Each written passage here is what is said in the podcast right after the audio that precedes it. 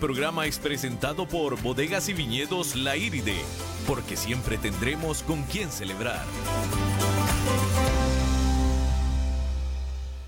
El fútbol, me encanta. En mis mejores épocas jugaba todos los lunes, sábados y domingos. Los del trabajo, los del barrio y la familia me decían el tiburón del marco. Nunca me olvidaba de mis tacos y la camisa de mi equipo favorito. Lástima que olvidé protegerme el día que iba camino a la mejenga y ahora, después del accidente en moto, todo el fútbol que veo es sentado.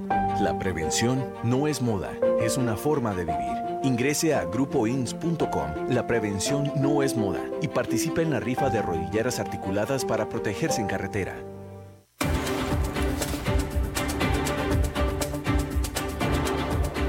Inicia a las 5 con Alberto Padilla un programa diseñado con el objetivo de llevarte diariamente un tema de actualidad, acompañado siempre de reconocidos editorialistas, de lunes a viernes a las 5 de la tarde por CRC 89.1 Radio, a las 5 con Alberto Padilla. Hola, ¿qué tal? Saludos, bienvenidos a esta emisión de A las 5 con su servidor Alberto Padilla. Muchísimas gracias por estarnos acompañando en este última eh, jornada de esta semana y bueno, casi principio antesala del fin de semana. Una hora más y lo mandamos a que vaya a disfrutar de su fin de semana. De hecho, el inicio oficial del fin de semana es cuando se acabe este programa, cuando yo le diga a usted que la pase muy bien.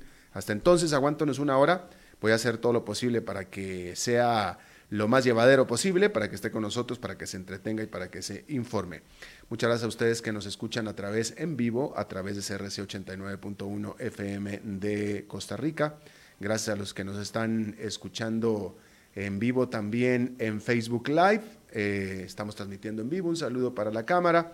Y también gracias a los que nos escuchan en la repetición de esta emisión a las 10 de la noche en 89.1. Salimos en vivo a las 5 de la tarde. Se repita esta misma noche a las 10. Y también la emisión se queda guardada en la página de Facebook del programa, como también se queda guardada en la página de Facebook de CRC 89.1. Y también saludos especiales a aquellos que nos escuchan a través de podcast en las principales plataformas para ello. Spotify, Apple Podcast, etcétera, etcétera, etcétera. Agradecemos sus, más sus calificaciones, sus eh, calificaciones positivas. Eh, si son cinco estrellas, pues qué bueno, ¿no? Pero la que nos quiera dar, denos. Sería interesante que lo pudiera hacer. A cargo de los incontrolables está don David, muchos saludos. Y aquí la que manda es Lisbeth Ulet, es la emperatriz de este programa.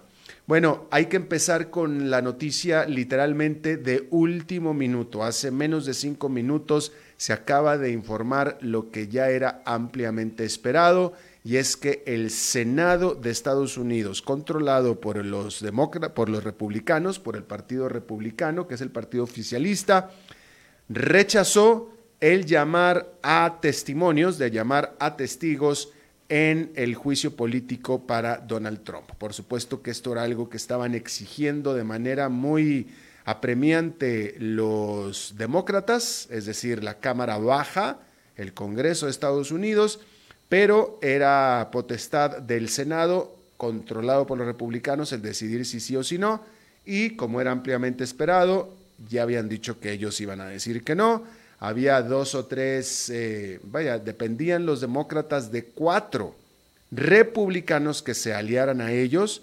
Eh, hubo algunas esperanzas, algunos sueños guajiros de que sí fue a hacer, pero al final todo quedó como debía de haber quedado desde un principio y se unieron los republicanos en el Senado y les negaron a los demócratas, es decir, a los acusadores, la posibilidad de traer a testigos, a testimonios, cosa que hubiera sido muy importante, sobre todo el último testigo del cual, el cual apareció hace apenas tan solo unos cuantos días y que era clave o que hubiera sido clave, que es John Bolton, quien fuera asesor de seguridad nacional del presidente Donald Trump, es decir, alguien de primera mano que dijo que estaba dispuesto a testificar si es que así se lo requerían pero pues al final dependía de los republicanos en el Senado y estos dijeron no.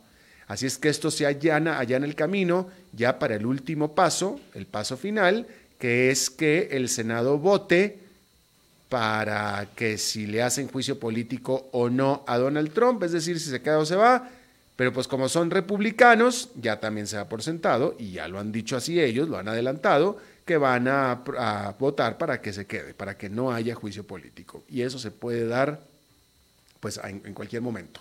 No se sabe cuándo, pero ya es inminente, es cuestión nada más de un voto más, una sesión de, de votación más, para que ya decidan y determinen que se queda el presidente Donald Trump en la Casa Blanca, al menos hasta que termine su periodo el próximo enero. Por supuesto que él está buscando la reelección en noviembre. Bien, ahí está. Cambiando de tema, otra fecha histórica, definitivamente histórica para los anales del mundo, es que a las 11 de la noche, hora de Londres, que fue la medianoche de Bruselas de este viernes, es decir, ya pasó, fue durante el día aquí en nuestro continente, se consumó el Brexit después de mucho drama alrededor de ello. Formalmente, Gran Bretaña dejó de estar unida a la Unión Europea, pero en el primer minuto del primero de febrero, el país entró a un periodo de transición de 11 meses durante el cual nada cambia, todo queda igual, excepto por la pérdida de su comisionado ante la Unión Europea y su membresía al Consejo Europeo, así como asiento en el Parlamento Europeo. La próxima semana el primer ministro Boris Johnson presentará su estrategia para las negociaciones sobre cómo ahora serán las relaciones con la Unión Europea en materia de comercio de bienes y servicios, seguridad, productos pesqueros, entre otros más. La mayoría de los diplomáticos piensa que llegar a un acuerdo eh, de tanta variedad, un acuerdo en tanta variedad de temas en solo 11 meses es una posibilidad muy remota, por lo que es más probable que solo logren un pequeño acuerdo solo en el intercambio de bienes. Y aún eso será difícil si Bruselas insiste en que el Reino Unido se adhiera a muchas de las regulaciones de la Unión. Por lo tanto, el riesgo de que la Gran Bretaña se quede fuera de la Unión Europea sin un acuerdo comercial es hoy por hoy bastante, bastante alto.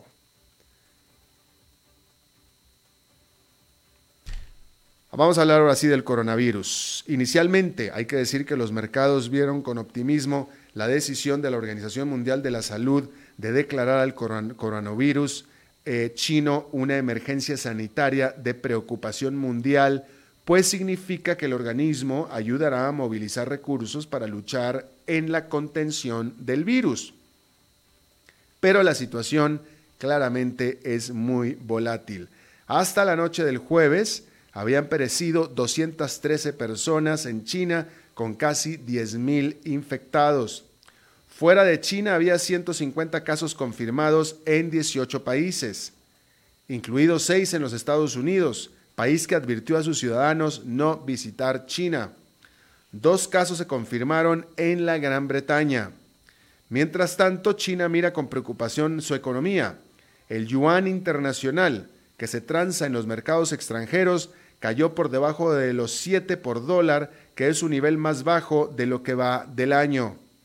Los mercados asiáticos volvieron a caer y el petróleo registró su peor mes desde mayo pasado por los temores de que la epidemia afecte a la demanda, es decir, que haga reducir la actividad económica del mundo.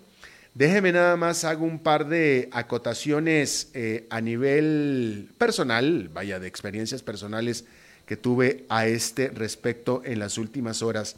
Primero, comentarle que anoche en una reunión estuve con un amigo, aquí en Costa Rica, por supuesto, y él eh, eh, acaba de llegar de China. Bueno, llegó de China hace un par de semanas en realidad, pero el punto es que él llegó a China el 2 de enero.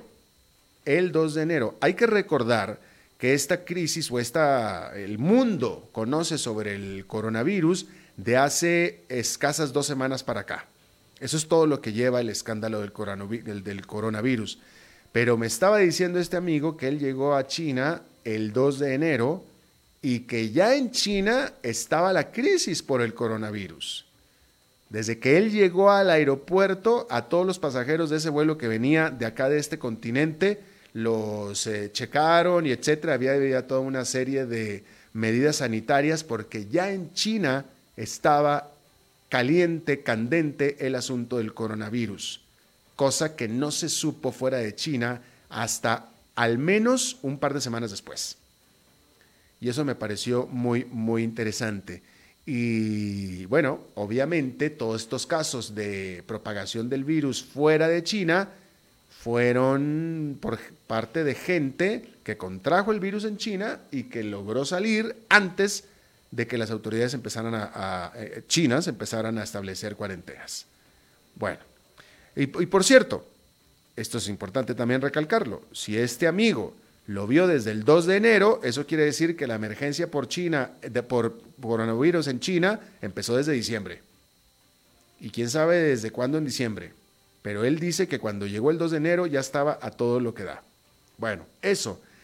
Ahora estaba hablando con amistades en Estados Unidos y me están diciendo que en Estados Unidos, esto es en Estados Unidos, en las farmacias ya no hay mascarillas para eh, tapabocas.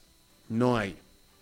Esta persona en particular fue a la farmacia por una mascarilla porque va a hacer un viaje internacional, intercontinental, de hecho, y fue casualmente a la farmacia a comprar mascarillas agotadas. Agotadas. Esto es en las farmacias de Estados Unidos. Bueno, ahí tiene usted esos dos elementos. Cambiando de tema completamente, hay que decir que Amazon es el orgulloso nuevo miembro del Club de Trillón. Y con esto ahora el Club del Trillón tiene cinco miembros. Luego de su espectacular reporte de resultados trimestrales del jueves, Amazon se dispone a, o se dispuso ya, ya se confirmó, se dispuso a volver a regresar al club de las empresas públicas, es decir, las listadas, que valen un trillón de dólares es decir, un billón en español, durante la jornada bursátil de este viernes. Así, se uniría a sus connacionales Apple, Microsoft, Alphabet y la saudita Saudi Aramco. Amazon destrozó las, las, expectativas de Wall Street con sus ventas durante el trimestre navideño. La empresa registró utilidades por 3.300 millones de dólares que es más de un 50% arriba de los 2 mil millones que estimaban los analistas. Utilidades por 3 mil millones de dólares, tan solo en los tres meses, últimos tres meses del año pasado. Por su parte, los ingresos saltaron un 21%. Amazon ha invertido muchísimo dinero en su esfuerzo por garantizar entrega de mercancía el mismo día en los Estados Unidos esfuerzo que se vieron recompensados al reportar que un récord de 150 millones de personas se han ya suscrito a su servicio Amazon Prime. Estamos hablando de 150 millones de consumidores que están pagando al año al menos 119 dólares. Solo con eso, solo con eso, ¿eh? Con el concepto de cobro de Amazon Prime, los ingresos de al menos, le representan ingresos a Amazon de al menos 17.800 millones de dólares al año para Amazon. solamente suscripción a Amazon Prime. Las acciones de la empresa habían saltado 8,5% en las operaciones preapertura del viernes y si la buena onda continúa como continuó durante la jornada del viernes, Amazon tuvo su pase automático al club del trillón al cual perteneció brevemente durante el 2018. El Club del Trillón es un fenómeno reciente, producto de la actual expansión económica que ya muestra señales de debilitamiento y ha subrayado el hecho de que solo un puñado de empresas, que son cinco para ser exactos, representan un 20% del total del valor del SP de 500, el Standard Poor's de 500 acciones o de 500 acciones de 500 empresas. Solo Amazon, si cumple con las expectativas de crecimiento, pronto valdrá lo que vale todo el indicador DAX de 30 acciones de la bolsa de Frankfurt. La implicación es que el mercado accionario de Estados Unidos está fuertemente expuesto a un solo tipo de empresa o industria. Aunque hay quienes señalan que estas empresas, como Amazon y Google, son cada vez más diversificadas en diferentes industrias.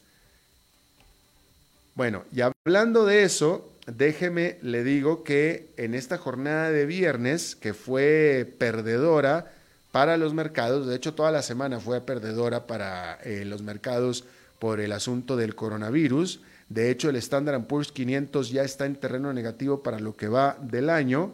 Bueno, pues en eso, déjeme le comento que eh, dentro de este contexto, de esta jornada que fue negativa para el mercado en general, las acciones de Amazon subieron por los reportes, por los buenos reportes presentados el jueves. Bueno, con esa subida que dio en esta jornada perdedora, pero que las acciones de Amazon ganaron, nada más hoy, hoy, hoy, hoy, Jeff Bezos ganó 7.900 millones de dólares. En eso aumentó su fortuna, en 7.900 millones de dólares. Oiga, si alguien hace 7.900 dólares en un día, pues no está mal. Si alguien se gana 7.900 dólares en un día, pues no está nada mal. Por supuesto que habrá mucha gente que festeja ganarse 790 dólares en un día, ¿no? Digo, muchísima gente. Pues 790 dólares en un día de ganancia es la verdad que está bien, es buena ganancia, ¿no? 7.900 dólares de ganarse en un día no está absolutamente nada mal. 79 mil dólares ya es muy buena ganancia para hacerse en un día, ¿no? Ya ni se diga 790 mil dólares. O 7 millones 900 mil dólares, pues digo, son un, puñado de gente, yo creo que en el mundo los hace, ¿no? 79 millones de dólares ya no, 790 millones de dólares yo creo que es muy difícil, pero 7.900 en un solo día, y eso fue lo que se ganó Warren Buffett, eh, eh, Jeff Bezos en esta jornada que fue de acciones negativas en general. Y ya nada más con esa ganancia, su fortuna aumentó a 124 mil millones de dólares. Que no está mal para un viernes perdedor. La verdad es que no está nada mal. Bien, eso es en cuanto a Jeff Bezos y Amazon. Porque lo que son ExxonMobil y Chevron, que son dos de las petroleras estadounidenses más grandes del mundo, reportaron este viernes sus resultados trimestrales y cumplieron con las expectativas de los analistas. Es decir, que fueron malos. Y es que el 2019 fue un año muy difícil para todas las supergigantes, incluyendo la BP, Royal Dutch Shell y Total. En diciembre, Chevron advirtió que haría un cargo contable de entre 10 mil y 11 mil millones de dólares principalmente por la pérdida de valor de sus vastos activos en la sonda de gas natural de los Apalaches, que en esta época, eh, eh, en esta época, en esta época de eh, abaratamiento de este hidrocarburo, del gas. Pero la caída de precios petroleros ha, ha propiciado un golpe incluso más duro para estas empresas. En el tercer trimestre, ExxonMobil reportó un desplome del 49% en sus ganancias respecto del año anterior, oprimidas por el precio del petróleo. Por su parte, la BP advirtió que podría posponer un aumento en sus dividendos, lo que es tremendo problema, pues justo son los dividendos lo que venía siendo la principal razón para mantener las acciones de cualquiera de las grandes petroleras. Y si pues ya no, ya no van a dar dividendos, pues entonces, chao pescado.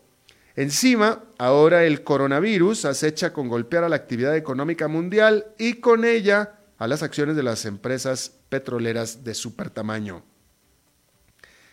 Entonces, para todo lo terrible que fue el 2019, este 2020 comenzó incluso aún peor. Vamos a ver cómo termina este asunto. Bueno, el crecimiento económico de la eurozona venía desacelerándose por durante la mayor parte del 2019 ante el empeoramiento del ambiente comercial. Y pocos economistas estaban esperando un rebote, hay que decir eso. Pero lo que tampoco estaban esperando es lo que de hecho sucedió, un peor aún desempeño. Durante el cuarto trimestre, la economía del bloque creció a un anémico ritmo de solo 0,1% en comparación con el trimestre anterior. El Producto Nacional Bruto de Italia, de hecho, cayó por 0,3%, registrando su mayor contracción desde el 2013.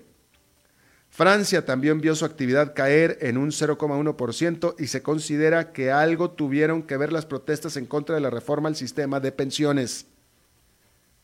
De las economías grandes de la eurozona, España fue la única que tuvo un desempeño decente. Su economía creció medio punto porcentual. De Alemania no se sabrá sino hasta el 14 de febrero, pero no se espera ninguna chispa, hay que decirlo. El Banco Central Europeo aflojó su política por última vez en septiembre y tiene la esperanza de que al menos en Francia algo de la afectación haya sido solo temporal. Porque si no, se necesitará entonces sí un mayor estímulo. Por cierto, déjeme le comento que hace un par de días se confirmó que la economía de México durante el 2019 entró en recesión. Tuvo crecimiento negativo durante el año, pero más importante, los últimos tres trimestres del año fueron de crecimiento negativo, con lo cual se declara, de acuerdo a la definición normalmente aceptada, una recesión económica técnica. Pero el punto es que no solamente la economía de México no está creciendo, sino que encima está decreciendo.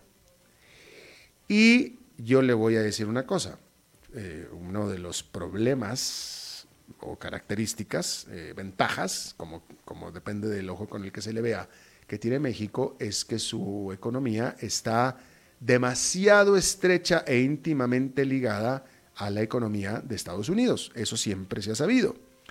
Eh, de tal manera que de ahí viene ese dicho muy famoso en México que cuando Estados Unidos estornuda, a México le da pulmonía. Eso es lo que siempre se ha sabido. Pero también cuando Estados Unidos crece, México crece. Porque más del 90% de las exportaciones de México van para Estados Unidos. De tal manera que el desempeño económico de México históricamente ha estado totalmente ligado al desempeño económico de Estados Unidos. Si sube Estados Unidos, sube México, si cae Estados Unidos, cae México. Bueno, en este momento Estados Unidos está teniendo un crecimiento, o tuvo un crecimiento durante el 2019 superior al 2%. aquí, aquí lo estuvimos comentando hace un par de días, de 2% o más, un poco más de 2%, 2,3% de hecho. México respondió a ese crecimiento con una contracción económica, que es histórico. Nunca había sucedido. Nunca había sucedido. Bueno, a menos no desde las últimas crisis que tuvo México, la última crisis que tuvo la del tequila, que fue en el 94-95. ¿Sí? Y ahora México está en recesión económica con Estados Unidos, su principal, por muchos, socio económico o comercial, con una vigorosa economía y obviamente no le podemos, o sea, México no le puede echar la culpa, no puede echarle la culpa al entorno externo, ¿verdad? Pues no le puede echar la culpa porque el entorno externo de México es sumamente bueno. Así es que el problema está en casa. Y quien manda en casa es el presidente que ganó las elecciones hace más de un año prometiendo un mucho mejor desempeño económico que el que venía teniendo México hasta ese momento. Más aparte una serie de promesas más, obviamente, ¿no? Y bueno, los resultados ahí están a la vista, ahí están, palpables, ahí está. La famosa cuarta transformación. Todo el mundo pensaba que la cuarta transformación iba a ser algo positivo, era algo para bien. Está resultando que es todo lo contrario, porque también resulta que el 2019 resultó ser el año más violento, con más criminalidad de la historia de México también. Vamos a hacer una pausa y regresamos con nuestra primera entrevista. A las 5 con Alberto Padilla, por CRC 89.1 Radio. Desde Maipú, Mendoza, la tierra del olivo nos llega aceite de oliva Laur. Su delicada y elegante textura, así como su afrutado aroma vegetal, lo convierten en un aceite especial para paladares exigentes. Disponible en tres variedades: Laur Cruz de Piedra, Laur Aceite de Oliva Extra Virgen y Laur Gran Mendoza Aceite de Oliva Extra Virgen. Lo mejor de tres zonas en una sola botella. Galardonado con el Gran Prestige Gold en el Terra Olivo 2018. Aceites de oliva Laur no pueden faltar en tu mesa. De venta en todas las tiendas, don Fernando. CRC 89.1 Oyentes informados. El fútbol, me encanta. En mis mejores épocas jugaba todos los lunes, sábados y domingos. Los del trabajo, los del barrio y la familia me decían el tiburón del marco. Nunca me olvidaba de mis tacos y la camisa de mi equipo favorito. Lástima que olvidé protegerme el día que iba camino a la mejenga y ahora, después del accidente en moto, todo el fútbol que veo es sentado. La prevención no es moda, es una forma de vivir. Ingrese a grupoins.com. La prevención no es moda y participe en la rifa de rodilleras articuladas para protegerse en carretera.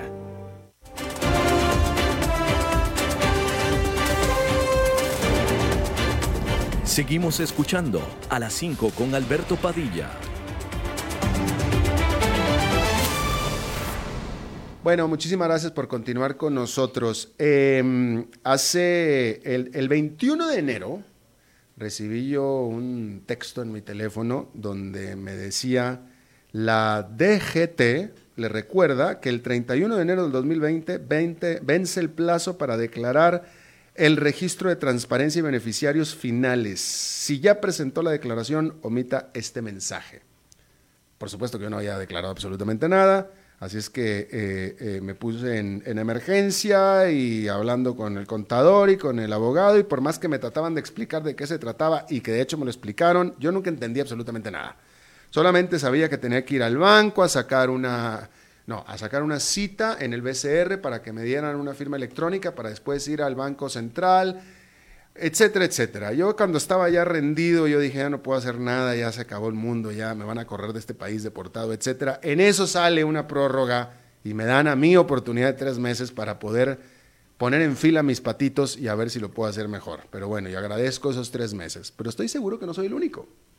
Este, y como yo no entendí lo que me quiso decir y lo que me explicó mi abogada, que es muy buena y muy elocuente, y mi contador, que también lo es, pues entonces, este, para eso y para muchas cosas más, está aquí Carlos Valverde, socio de Deloitte Legal, o Legal eh, para pues, hablar de todos estos nuevos requisitos que se nos aparecieron de pronto a nosotros, a los que osamos abrir nuestra propia firma aquí en este país. ¿Cómo estás, Carlos? Bienvenido. Hola, ¿qué tal? ¿Cómo va? Muy bien. Bueno, tú, este, tú sí eh, tienes un poco mejor conocimiento de lo que tengo yo de todo este asunto. Primero que nada, tenemos una prórroga de tres meses ¿Para este asunto nada más o para otros asuntos más? No, son dos meses de ah, prórroga. No, son tres. no, dos sin ninguna penalidad, uno más con media penalidad. Ah, ahí está, ahí está, ahí está. Ok, ok, perfecto. Para hacer este trámite nada más. Solo para este trámite. Ok, ¿qué es este trámite y quién lo hace?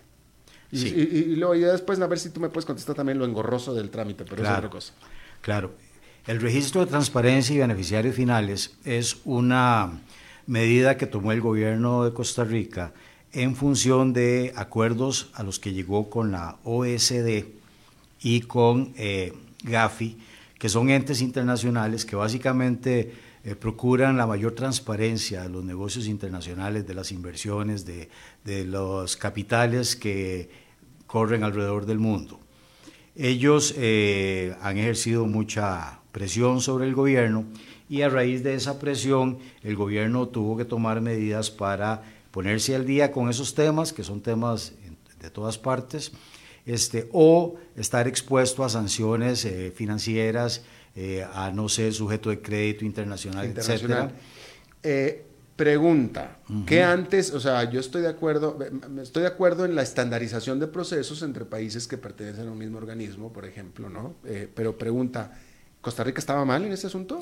Pues un poco, es decir, Costa Rica es un país donde eh, es muy libre la inversión, por lo tanto, este, los controles que se llevan sobre los capitales que se invierten no necesariamente son transparentes.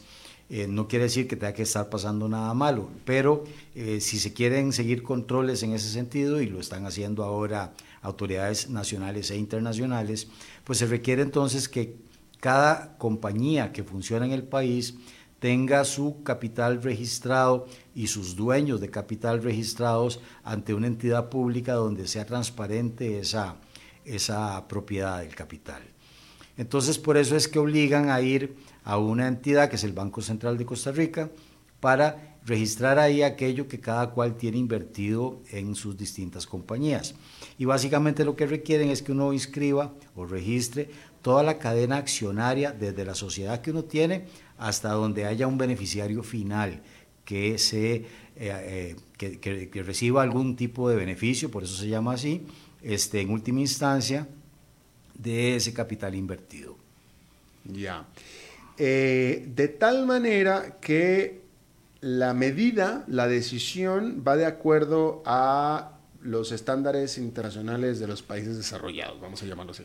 Sí, por ejemplo, el GAFI es eh, resultado de, es un organismo internacional que es creado por el G8 mm. para eh, buscar este, Entonces, este requisito es común entre los países desarrollados. Absolutamente común. ¿Y la manera de hacerlo? La manera, pues eh, aquí digamos que que eh, sin criticar, pero fue un poco apurada y por lo tanto viene la prórroga esta porque no estaban todos listos para hacer lo que tenían que hacer.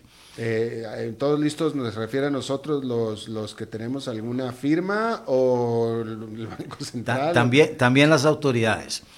El Banco Central eh, fue habilitado mediante una plataforma para recibir esa información básicamente con el apoyo del Ministerio de Hacienda, de la Dirección de la Tributación, que es justamente la DGT.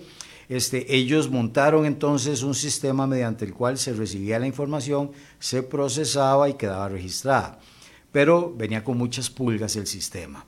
Entonces, supuestamente, desde septiembre del año pasado, eh, cada sociedad tenía que hacer este trámite, se dividió toda la población de sociedades inscritas en Costa Rica en cinco grupos para hacerlo en cinco meses, pero se vio que era difícil que eso pudiera cumplirse y entonces se decidió que con una cierta libertad pudiera hacerse todo este registro hasta el 31 de enero de 2020. Acercándose la fecha vieron pues que esto no estaba ocurriendo y que había dificultades creadas por el propio sistema mm. que no podían ser resueltas y entonces decidieron por medio de ayuda del Poder Legislativo generar una ley que por una prórroga dé un tiempo adicional para esto. Ahora, pero, pero vuelvo, vuelvo a preguntar, eh, aquí esta es opinión personal, ¿no? Digo, no, yo no soy experto en burocracia, ni en burocratismos, ni en operaciones de ese tipo, pero eh, el tener que, uno, sacar una cita, primero hay que sacar una cita para ir al BCR. Después uno acude a esa cita al BCR, no me queda claro exactamente a qué, pero doy por sentado que es para que me saquen plata, obviamente. Y de ahí después tengo que. Ah, no, va para comprar la firma electrónica. Así Para pagarle, y que me va a costar dinero. ¿va? Pero ok, la firma electrónica del BCR. Y de ahí entonces uno se va al Banco Central y hace ahí ya no sé qué otro trámite. Para mí, eso es casi la definición de burocratismo, engorrosidad. O sea, estoy seguro Seguro que tiene que haber una manera mucho más fácil de hacerlo, aunque sea más cara. La hay, sí. Ciertamente hay, hay compañías, eh, firmas profesionales que pueden ayudar en el proceso. Nosotros, por ejemplo, hacemos eso sin ningún problema. Consiste en recabar la información. No, pues, con algunos problemas, algunos miles de, de, colones de problemas. Lo que quiero decir es que es, que eh, es una obligación que hay que cumplir. No podemos hacer nada al respecto, excepto cumplir. Pero estamos de acuerdo o sea, no sé, de nuevo, yo no soy experto, pero estoy seguro que habrá una manera más fácil de tener que hacer este síntoma. O sea, me parece que es innecesariamente engorroso. ¿O no? Eh, es engorroso tener que registrar una firma digital y esa firma digital eh, eh, pasarla en este momento, por ejemplo, no hay citas disponibles. Bueno, es uno, pero yo quisiera pensar que todo, este mismo, así, todo así, todo este engorre se debería de poder hacer en una sola ventanilla, en la misma visita, en la misma ahí, todo. Tienes que ir a dos lados diferentes, en dos días diferentes. me parece una pérdida de, horas. Eh, no, yo no, pues yo no, yo no trabajo, pero para gente que trabaja, me parece un, demasiado engorroso. Pero bueno. Probablemente podría simplificarse este, el medio que ellos encontraron para no generar suspicacias de parte de los inversionistas, era sacarlo de, la, de, la, esfera de los impuestos y meterlo en el Banco Central, que es una institución, si se quiere, neutra en materia económica y financiera en Costa Rica. Entonces, probablemente por eso terminó ahí. Eh, que sea la solución perfecta, pues Probablemente no, mm. no existe una solución perfecta, pero tal vez se pudo haber encontrado un mecanismo más sencillo. Ya, bueno.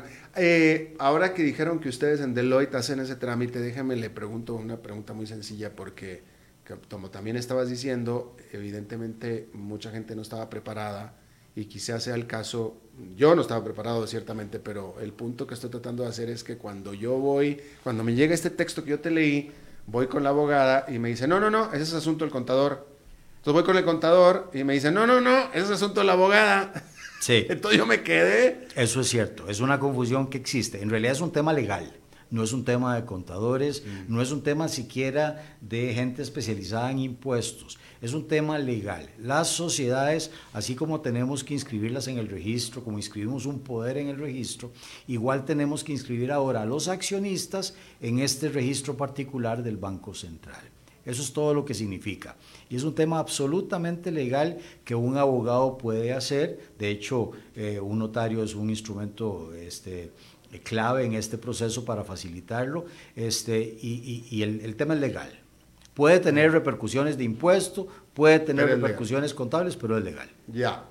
Em, a partir de que ya, bueno, ¿quiénes se tienen que hacer este registro? Todas las empresas. E, ese es un tema interesante.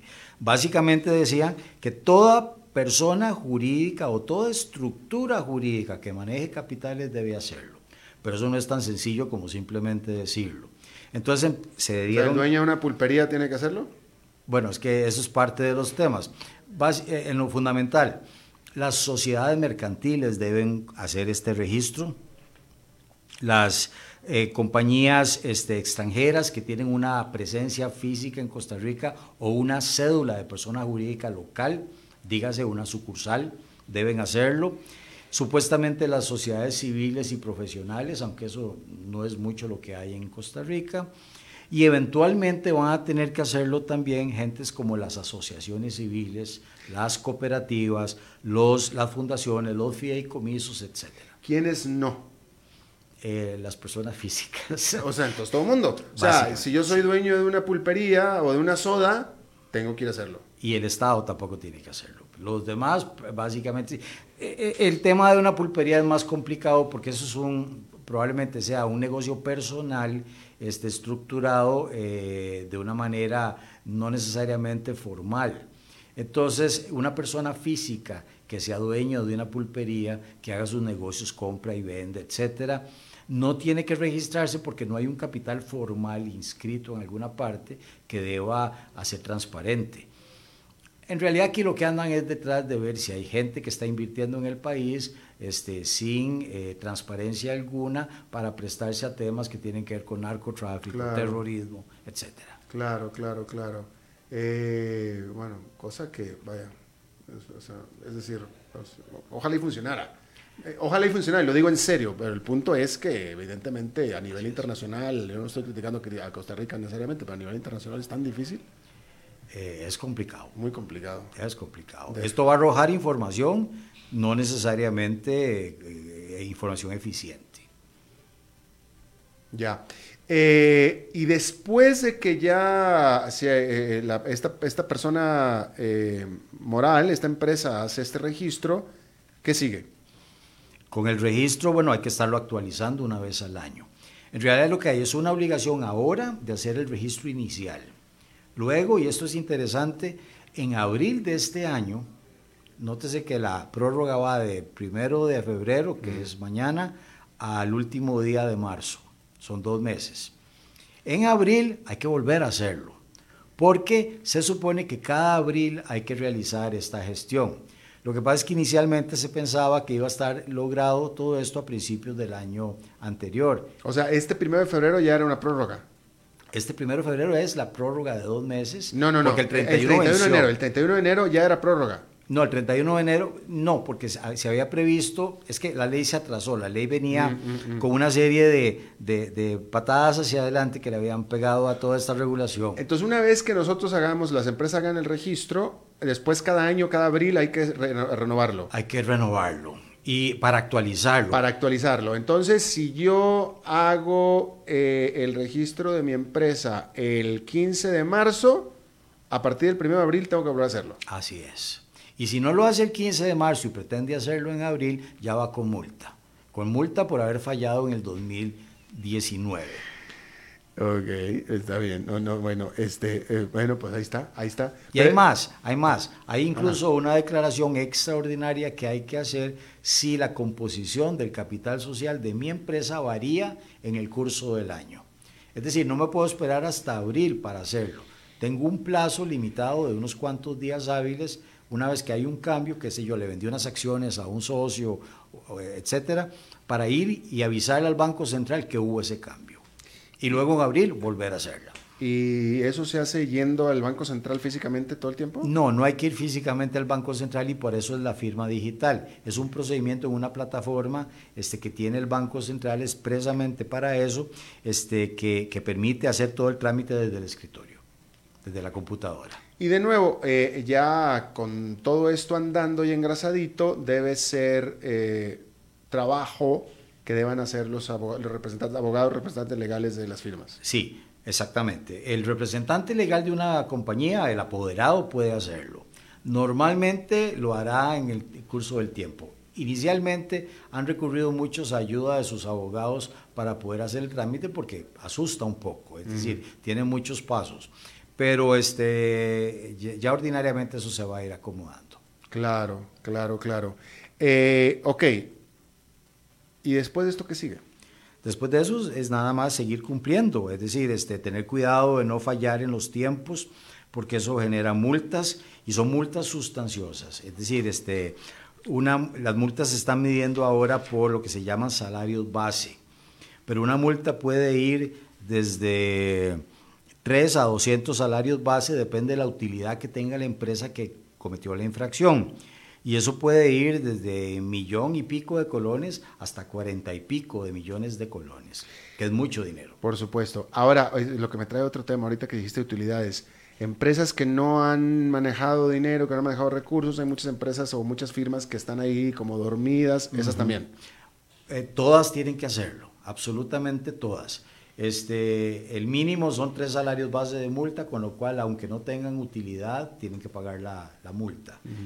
Eh, respecto a esas sociedades que son inactivas, hay otras regulaciones que también están llegando a, regir. Este, no, es necesariamente el tema de acá, porque es un tema más de impuestos, pero eso genera también obligaciones a cumplir para los dueños de esas sociedades. Ya, y el punto es que esta prórroga significa que a partir de ya deberemos estar empezando a hacer este trámite. Eh, se supone que a partir de septiembre de 2019 había que empezar. Este, ya es un poquito apurado la cosa. Está ahí lo que es preocupante es si va a haber saturaciones y demás. Acabas de decir que no hay citas.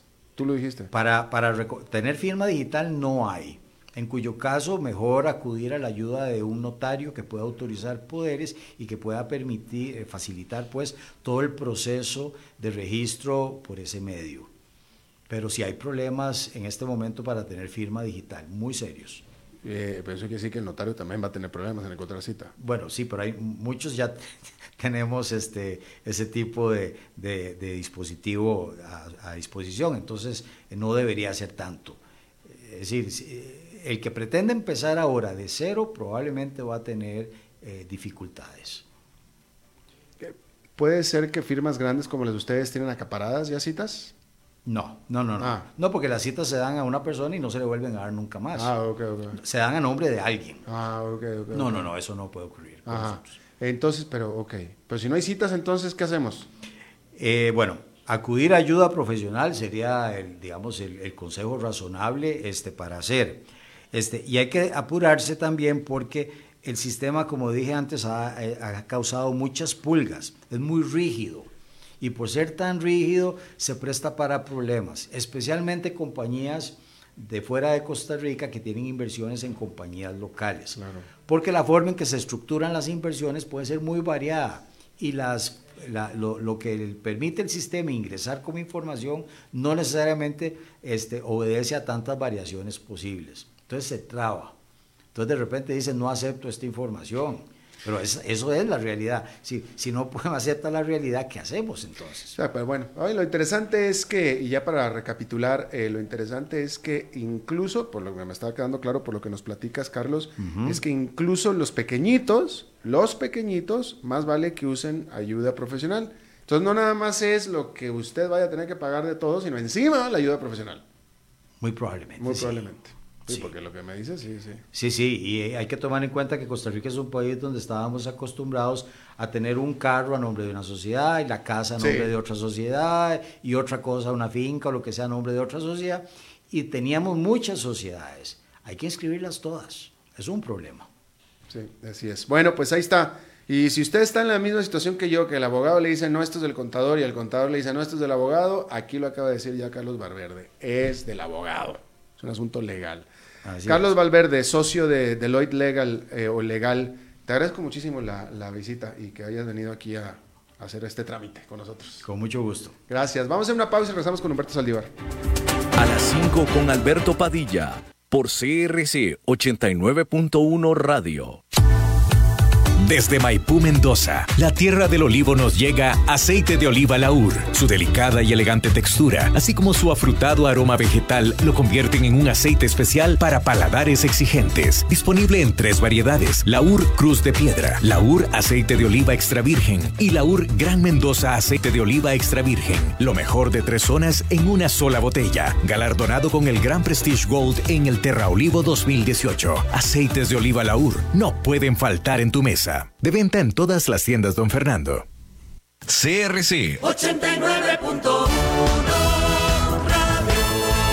Oyentes informados. El fútbol, me encanta. En mis mejores épocas jugaba todos los lunes, sábados y domingos. Los del trabajo, los del barrio y la familia me decían el tiburón del marco. Nunca me olvidaba de mis tacos y la camisa de mi equipo favorito. Lástima que olvidé protegerme el día que iba camino a la mejenga y ahora, después del accidente en moto, todo el fútbol que veo es sentado. La prevención no es moda, es una forma de vivir. Ingrese a grupoins.com. La prevención no es moda y participe en la rifa de rodilleras articuladas para protegerse en carretera.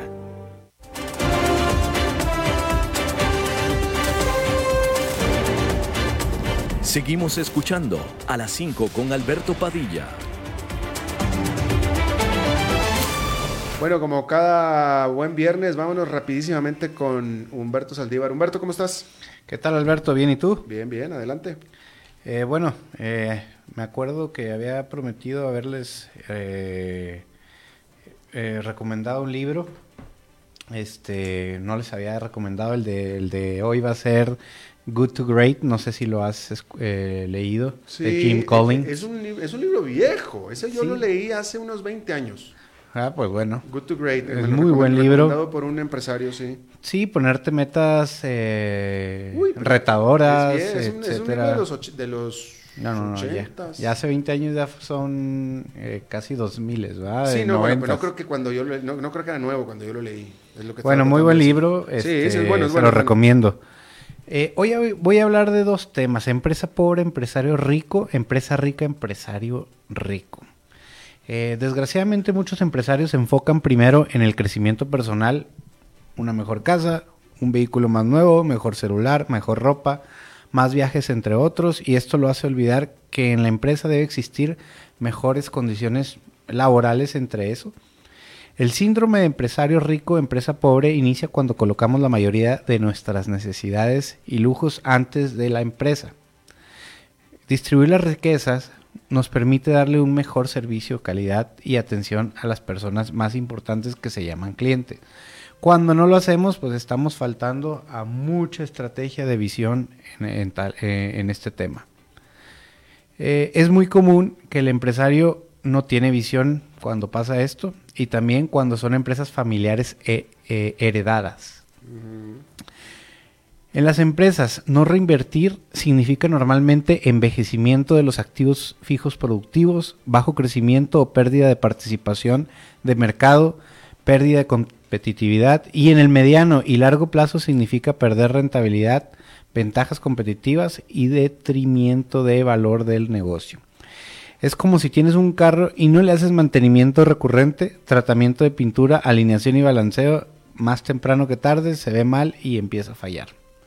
Si no estás dispuesto a reinvertir y corregir riesgos para mantenerte competitivo en el complejo mundo empresarial que vivimos, mejor vende tu negocio mientras todavía sea atractivo y tomas utilidades.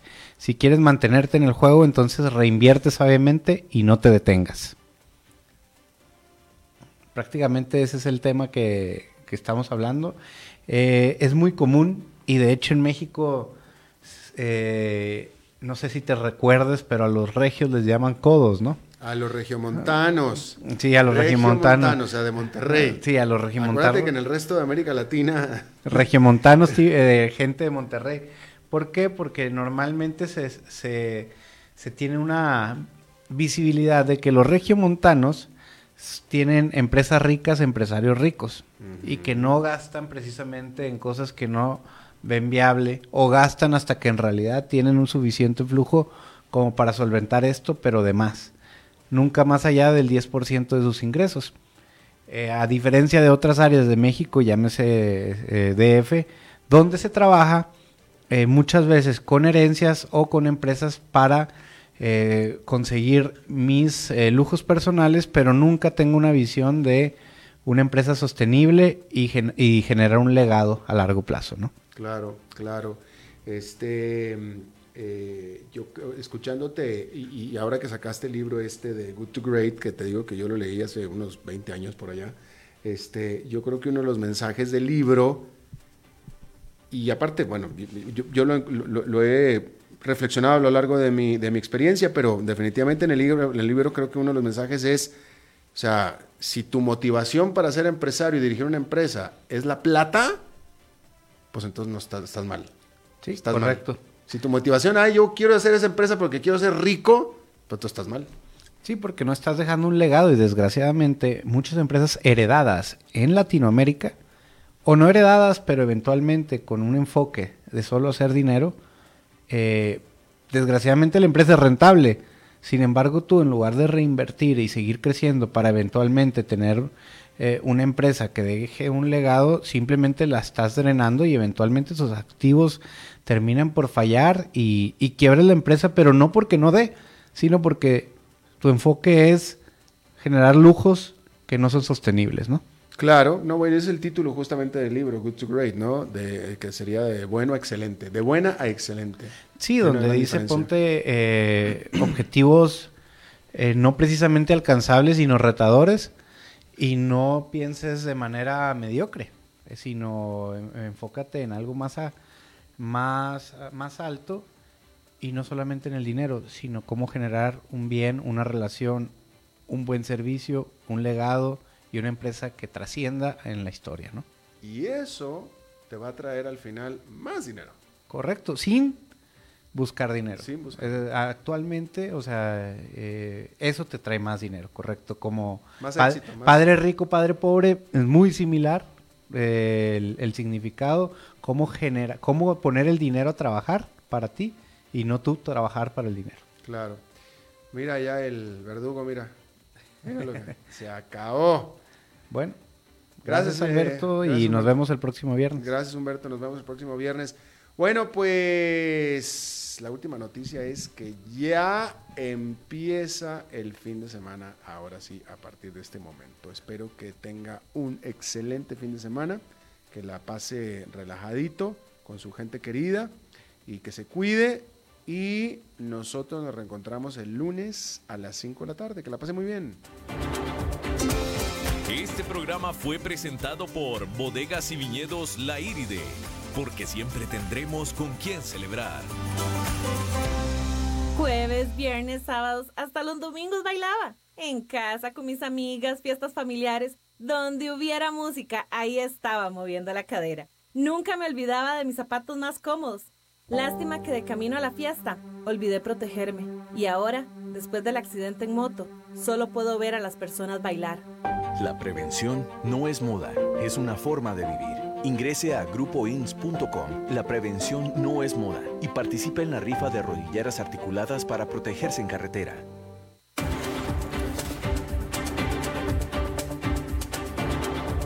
Concluye a las 5 con Alberto Padilla. Un programa diseñado con el objetivo de llevarte diariamente un tema de actualidad, acompañado siempre de reconocidos editorialistas, de lunes a viernes a las 5 de la tarde por CRC 89.1 Radio, a las 5 con Alberto Padilla.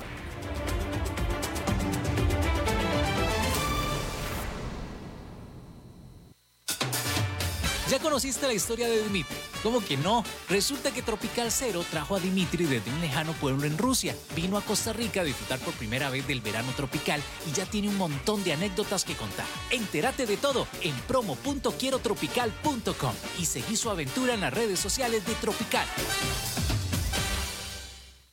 Acérquese a votar siguiendo estos consejos. Este 2 de febrero, las juntas receptoras de votos estarán abiertas en todo el país de 6 de la mañana a 6 de la tarde. Trate de ir temprano, no lo deje para el final.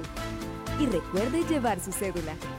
El uso de dispositivos electrónicos como celulares y tabletas está prohibido a la hora de emitir su voto. Mi voto, mi cantón. Elecciones Municipales 2020. Un mensaje del Tribunal Supremo de Elecciones.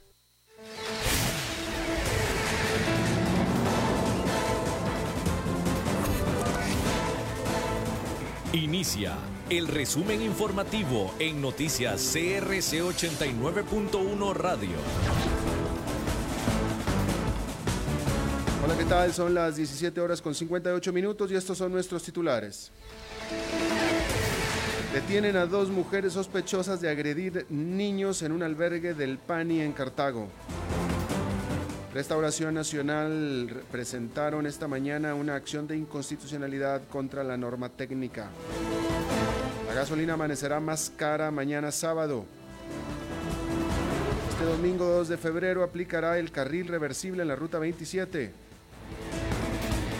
En el mundo, nueve países tienen ya casos confirmados del coronavirus. En los deportes, la selección masculina enfrenta mañana su primer amistoso del 2020.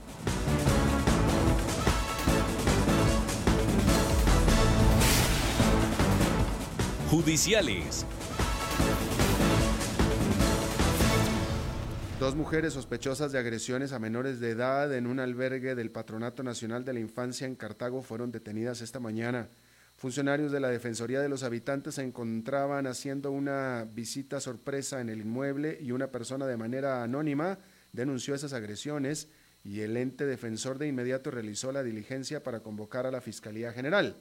Por su parte, la fiscal general Emilia Navas aclaró que las detenidas son colaboradoras del PANI y les tomarán una indagatoria lo más pronto posible.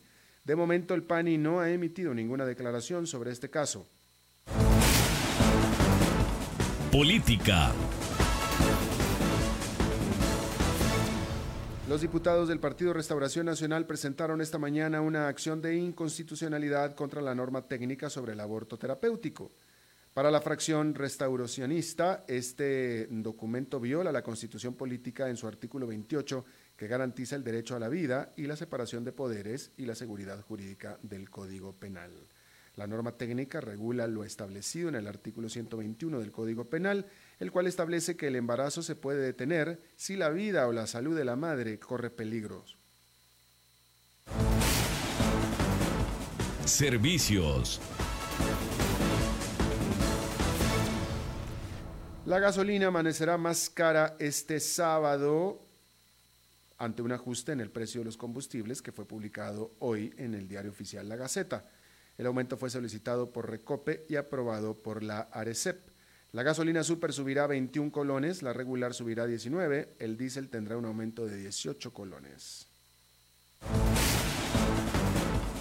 Nacionales. Este domingo 2 de febrero aplicará el carril reversible en la ruta 27. Esto se da con el objetivo de, que de facilitar el regreso de turistas a la capital, tomando en cuenta que estos son los últimos días de vacaciones de los estudiantes. El operativo se desarrolla a partir de la 1 de la tarde y hasta las 7 de la noche, pero la reversibilidad efectiva, la reversibilidad efectiva de 2 a 6 de la noche. The longtime Cuban leader Fidel Castro has died.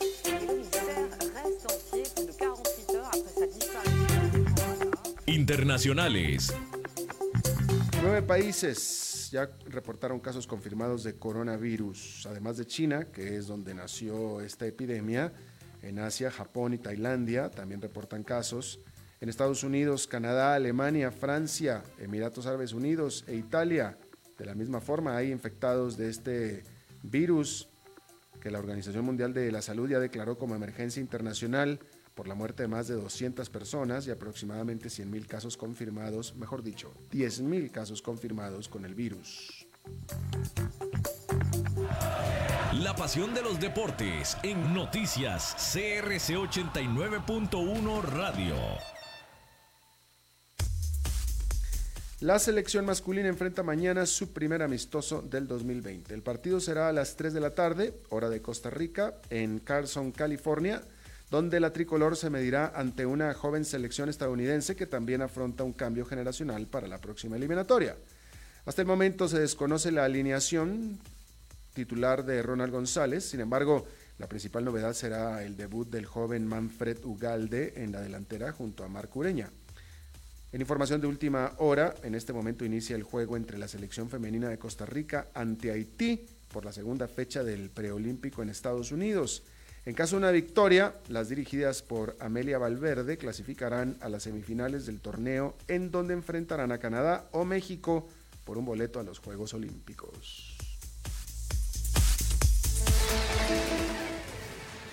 Está usted informada a las 18 horas con 3 minutos. No se vaya porque está empezando el programa de La Lupa. Después de eso, que tenga usted muy buen fin de semana. Lo saluda Alberto Padilla.